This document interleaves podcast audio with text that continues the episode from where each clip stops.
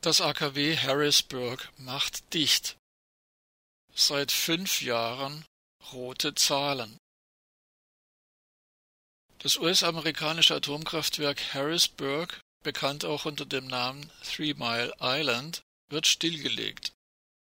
Am 28. März 1979 war es in dem erst drei Monate zuvor in Betrieb genommenen Reaktor 2 des AKW zum Supergau gekommen. Reaktor 1 wurde unbekümmert weiter betrieben.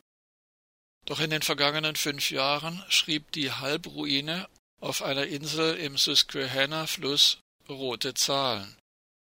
Auch die US-Präsidenten Barack Obama und Donald Trump konnten mit zugesagten Milliarden Subventionen das Blatt nicht wenden, und daher verkündete der Betreiber und Stromkonzern Exelon nun das Aus.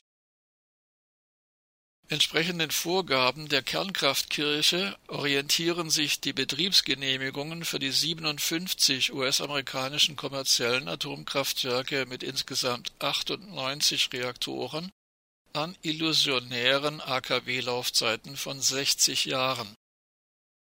Das AKW Harrisburg mit nur einem Reaktor hatte daher eine Betriebsgenehmigung bis 2034. Dass es nun dennoch laut Exelon am 30. September dieses Jahres, rund 20 Jahre nach Ablauf der regulären Betriebszeit, stillgelegt werden soll, ist vor allem auf die Konkurrenz durch die erneuerbaren Energien zurückzuführen, die den Strom erheblich preisgünstiger produzieren können.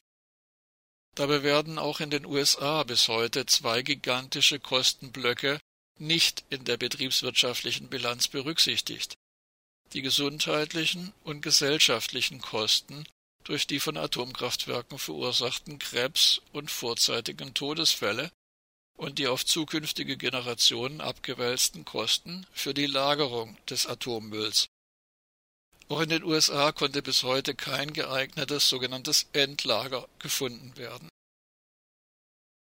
Im Falle des AKW Harrisburg kommt noch hinzu, dass die Aufräumarbeiten nach der Reaktorkatastrophe von 1979, die mindestens zwölf Jahre andauerten, allein nach offiziellen Angaben umgerechnet rund eine Milliarde Euro kosteten.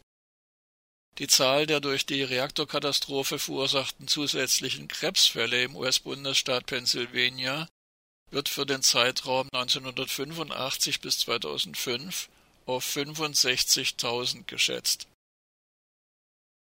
In den USA wurde zwischen 1979 und 2012 kein einziges AKW mehr gebaut Daran konnte auch US-Präsident George W. Bush nichts ändern, der in den acht Jahren seiner Amtszeit mehrfach eine Renaissance der Kernenergie ankündigte.